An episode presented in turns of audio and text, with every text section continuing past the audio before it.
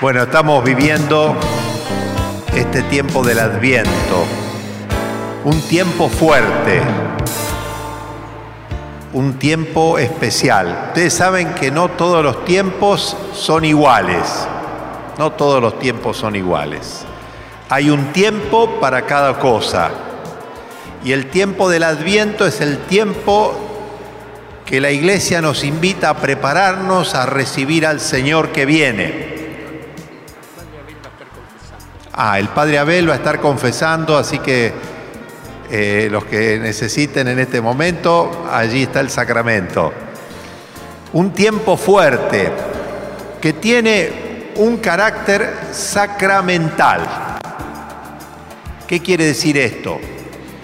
Mire, cuando uno bautiza a un niño, el sacerdote derrama agua sobre la cabeza, agua bendita, y dice, yo te bautizo en el nombre del Padre, del Hijo y del Espíritu Santo. Es un gesto tan simple, tan pequeño, tan eh, que es poca cosa, pero produce un efecto enorme. Lava el pecado original, nos hace hijos de Dios, nos hace herederos del cielo, nos hace hermanos entre nosotros, nos da la vida de la gracia santificante, nos hace nacer de nuevo con un pequeño gesto y un efecto enorme. Bueno, esto quiere decir el carácter sacramental. Este tiempo de adviento, si nosotros nos sumergimos en lo que la iglesia nos pide en este tiempo, el Señor quiere obrar en nosotros grandes cosas. El Señor quiere obrar en nosotros maravillas como lo hizo en la Virgen. Lo importante es que nosotros nos dispongamos a recibir al Señor. Y la palabra adviento quiere decir venida. Los, los antiguos romanos lo usaban para anunciar la venida de un gran funcionario, la visita del emperador, se decía el adviento. También la visita, entonces, adviento el que viene y el que viene a visitarnos el Señor viene a visitarnos. El Señor ha venido, el Señor viene y el Señor vendrá. Estas tres venidas de Jesús. El Señor vino. ¿Por qué vino? Vino porque Dios Padre se compadeció de nosotros y nos envió a su Hijo Jesucristo que por obediencia al Padre se hizo uno de nosotros y se hizo el último de nosotros, el servidor de todos. Se anonadó, se hizo nada, asumió la condición de siervo y, por obediencia aceptó la muerte y muerte de cruz. ¿Para qué? Para redimirnos de nuestros pecados. El infinito amor de Dios. Dios vino en la humildad de la carne, vino a redimirnos Dios no es un Dios lejano, Dios es un Dios cercano, tan cercano que se hizo uno de nosotros y se hizo un niño pequeño. Dicen los padres de la iglesia que Dios se abrevió, se achicó, se hizo chiquito. El Hijo de Dios se hizo hombre para que nosotros los hombres podamos ser hijos de Dios. Y esto es lo que vamos a recordar y vivir en la Navidad. El Redentor que nace, Dios que viene en esa humildad de la carne, que viene a redimirnos, que vino a padecer por nosotros y a vencer el pecado y la muerte con su gloriosa resurrección y a darnos así esta vida eterna, esta vida nueva de hijos de Dios. Por eso nos tenemos que preparar para la Navidad, para otra vez volver a nacer en Dios, para otra vez recibir al Señor que nos trae la paz. Él es el príncipe de la paz, Él es nuestra paz. Y entonces todo este tiempo es para disponernos a la Navidad, para disponernos a, recibir al Señor que viene en la humildad de la carne. Pero el Señor vendrá y vendrá al fin de los tiempos y vendrá, como decimos en el credo, a juzgar a vivos y muertos. Y vendrá con gloria y con poder. allí todos los que lo traspasaron lo mirarán, todos lo veremos en gloria al Señor Jesús.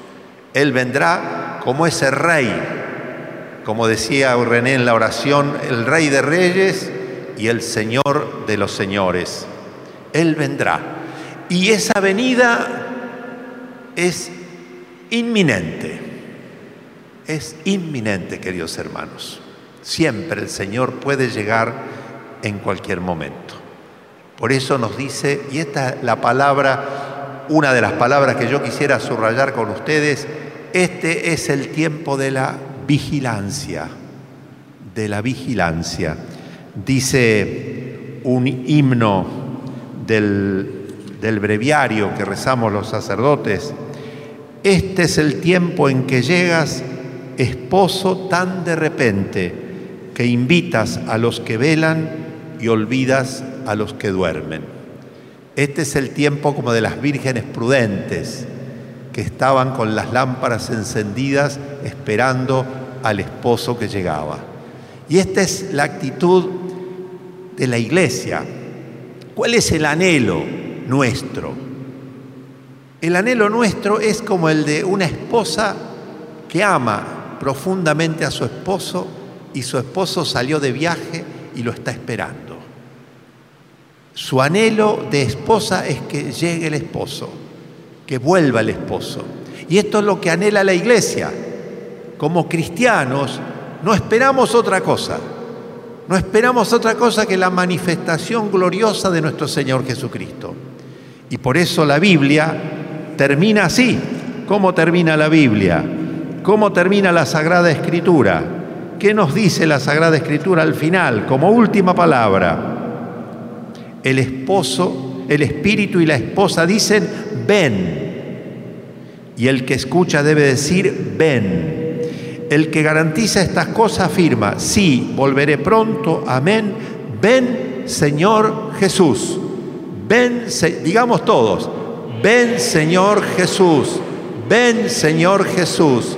Ven, Señor Jesús. Esto es lo que decimos en cada misa. Anunciamos tu muerte, proclamamos tu resurrección, ven Señor Jesús. Y vendrá el Señor en un día que, como dice la liturgia en el prefacio, vendrá en un día tremendo y glorioso. Las dos cosas, tremendo y glorioso, porque el Señor vendrá a juzgar a vivos y muertos. Vengan benditos de mi Padre a recibir el reino que mi Padre ha preparado desde toda la eternidad y vayan al castigo eterno porque tuve hambre y no me diste de comer, estuve preso y no me visitaron, enfermo y no me vinieron a ver, desnudo y no me vistieron, hambriento y no me dieron de comer. Vendrá revestido de poder y de gloria como Señor y juez de la historia, de todas las naciones, de todos los pueblos. Este, y ahí inaugurará el Señor, nos dice este prefacio, nacerán los cielos nuevos y la tierra nueva. Y esta historia habrá pasado. Y nacerá esta nueva era eterna, donde no habrá más pena, ni queja, ni llanto, ni dolor, porque todo lo de antes pasó. Y esta es la gloria a la cual el Señor quiere llevarnos, queridos hermanos. Dios no nos hizo para la muerte, Dios no nos hizo para la frustración, Dios no nos hizo para la derrota, Dios no nos hizo para la tristeza, Dios nos hizo para la gloria, para la gloria. Así nos lo dice el profeta Isaías. El Señor de los ejércitos ofrecerá a todos los pueblos sobre esta montaña un banquete de manjares suculentos, un banquete de vinos añejados, de manjares suculentos, medulosos.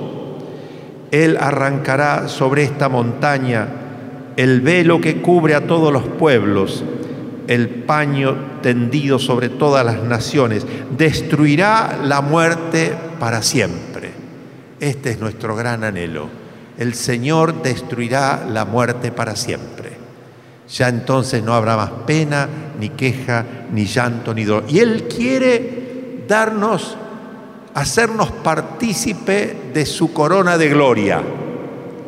Nosotros vemos que en el mundo los hombres se afanan por las glorias mundanas, poder, riqueza, fama, y son efímeras, son efímeras.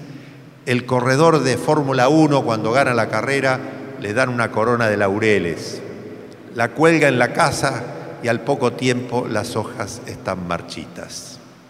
¿Saben lo que decían antes cuando asumía un papa? Vieron que el Vaticano es majestuoso, ¿no? Y, al Papa antes le ponían una, una mitra de tres coronas y era una ceremonia, pero le hacían pasar a un diácono con un palo. En la punta del palo un trapo, un trapo encendido. Y le decía, pasaba tres veces delante del Papa, el diácono, y le decía así en latín, sic transit gloria mundi. Así como se quema este trapo, así pasa la gloria del mundo. No te la creas, no te la creas, le estaba diciendo así hablando en un fardo, no te la creas. Sic transi gloria mundi. Bueno, el Señor quiere hacernos partícipes de una corona inmarcesible, de una corona que no se marchitará jamás, de una gloria eterna. Y para eso caminamos, y para eso estamos acá. Al cielo queremos ir y menos que el cielo no queremos, porque menos del cielo, si estuviéramos aquí por algo menos que el cielo, estaríamos perdiendo nuestro tiempo. El Señor vendrá al fin de los tiempos. Pero ese fin de los tiempos también puede ser hoy para mí o para alguno de nosotros. Sí, el Señor viene a visitarnos. San Francisco de Asís llamaba la hermana muerte.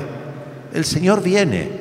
Y por eso siempre nos dice, estén preparados, porque Él vendrá como el ladrón en el momento menos pensado. ¿Saben una cosa? Un santo que murió joven, creo que era San Luis Gonzaga, estaban jugando a la pelota en el seminario, los seminaristas, él era seminarista, y, uno se le ocurre decir, parar el partido, y dice, ¿qué harían ustedes si el Señor vindría a buscarlos dentro de media hora? y uno dijera, y yo me iría a confesar, el otro yo me iría a despedir de mis padres. ¿Y saben lo que dijo San Luis Gonzaga? Yo, sería, yo seguiría jugando a la pelota. Porque si vos estás haciendo lo que tenés que hacer en el momento que tenés que hacer, estás haciendo la voluntad de Dios, estás agradando con el juego a Dios, estás agradando con tu vida a Dios y entonces estás de la mejor manera preparado para recibir al Señor que viene. Y por eso cuando en nosotros se aumenta el deseo del Señor, el deseo de que Él venga, el temor y el miedo se alejan. Y entonces podemos llamar a la muerte hermana y decir, muero porque no muero, como decía Santa Teresa, o como San Pablo decía, para mí, comparado con Cristo, todo lo considero desperdicio. Y entonces anhelaba profundamente que el Señor lo viniera a buscar. Entonces el Señor vendrá, queridos hermanos. Este tiempo de adviento es para prepararnos a su venida, estar vigilantes. Y el Señor viene, viene cada día. ¿Y cómo viene? El Señor se manifestará entonces lleno de gloria, el mismo que viene ahora a nuestro encuentro, en cada hombre y en cada acontecimiento para que lo recibamos en la fe y para que demos testimonio por el amor de la espera dichosa de su reino. Cuando entré acá y estaba en la alabanza, digo, recordé la frase de Jesús, donde dos o más están reunidos en mi nombre, yo estoy en medio de ellos.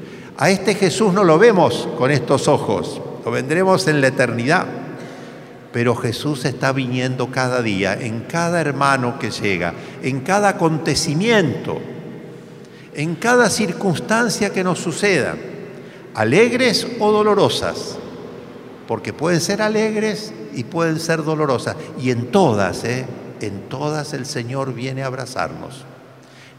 Nos resulta a veces más fácil descubrirlas en las alegres, nos resulta trabajoso a veces descubrirlas en las dolorosas, pero cuando a través de las dolorosas las lo descubrimos al Señor, entonces ahí el Señor es donde obra la transformación más grande de nuestras vidas, porque es allí donde descubrimos que en ese dolor profundo el Señor nos estaba manifestando su amor.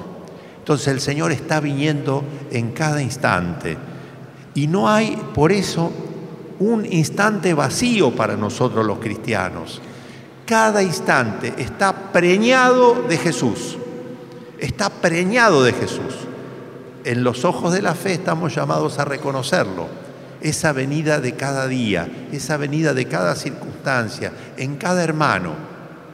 Y nos invita el Señor a reconocerlo en la fe, con los ojos de la fe. Y también así nos estamos preparando para la Navidad y nos estamos preparando para su segunda venida. El Señor nos quiere cada día más entregados a, Él, ¿no? más unidos a Él, para que luego con nuestro testimonio lo podamos manifestar a nuestros hermanos. El Señor vino, el Señor viene, el Señor vendrá. ¿Y cuál es la otra actitud o nota que caracteriza a quien espera al Señor? Es la alegría. Es la alegría. Porque estamos caminando hacia la gloria, porque estamos caminando hacia el cielo, caminamos contentos como decía San Alberto Hurtado, contento, Señor, contento. Porque un cristiano triste es un triste cristiano. No va a convencer a nadie de la verdad de Jesús ni del amor de Jesús. Entonces es por eso este tiempo de esperanza. La esperanza es la virtud que nos da la seguridad, la certeza de alcanzar la meta definitiva del cielo. Y porque tenemos esa esperanza, estamos contentos tenemos alegría, aún en medio de las dificultades de este mundo, aún en medio de los sufrimientos. Por eso en el Evangelio del domingo pasado escuchamos, levanten la cabeza, se les está acercando la liberación, ya viene el Señor a salvarnos. Alégrate, hija de Sión, porque el Señor quiere venir en medio de ti. Alégrate. Por eso la otra figura de este tiempo del Adviento es la Virgen, es la Virgen de la espera es la Virgen que, que recibe el anuncio del ángel y que dice, hágase en mí según tu palabra. Damos gracias, queridos hermanos, al Señor por poder participar de estos encuentros, por poder aquí alabar al Señor y, y, nutrirnos de fuerza para poder vivir la vida cotidiana en esta actitud de fe, en esta actitud de esperanza, en esta actitud de amor y poder así estar anhelantes del Señor que viene y que siempre que Él viene, viene para salvarnos. Siempre Él es buena noticia para nuestra vida.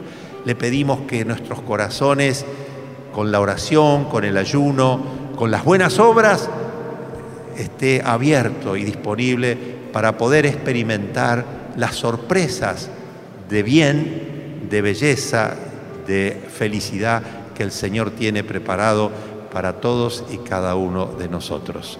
Amén.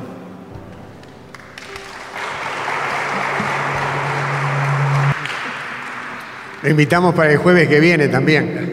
Sí, ¿verdad? No, no. bueno. Una grajea de obispo viene bien, pero un frasco de pastillas de obispo no, eh, atosigan. Nosotros, yo quiero, quiero compartir con ustedes eh, el primer día que conocimos a Monseñor, eh, fuimos cinco, cinco hermanos, creo que éramos, Adrián, Martín, Fernanda, René y yo, creo, ¿no? Y íbamos con expectativa porque no sabía qué iba a, qué iba a pasar con, nuestra comunidad, no sé si se acuerda, Monseñor. Estuvimos compartiendo quién éramos, eh, qué era lo que hacíamos, y bueno, y encontramos en Él eh, el amor del Padre, el aliento del Padre y salimos de ahí lo recuerdo perfectamente porque salimos eh, llenos de alegría, porque estuvimos, nos recibió sin reloj, ¿eh? con el tiempo que nosotros, para, contarle y compartirle todo lo que traíamos en nuestros corazones, y fue una mañana de mucha gracia, de mucha emoción y de haber recibido el amor de la iglesia a través de, de Monseñor. Estamos agradecidos. Tenemos una foto cuando nos sal- salimos de, de ahí del arzobispado eh, por las palabras que él nos dijo y cómo nos encaminó a lo que hoy somos como comunidad. Así que Gracias, gracias, no, gracias a ustedes. ¿eh? Bueno, yo rezo por ustedes, recen por mí, como dice el Papa Francisco, ¿eh? Que lo necesito mucho. Amén. Amén. Gracias, Señor. Un abrazo, un aplauso fuerte.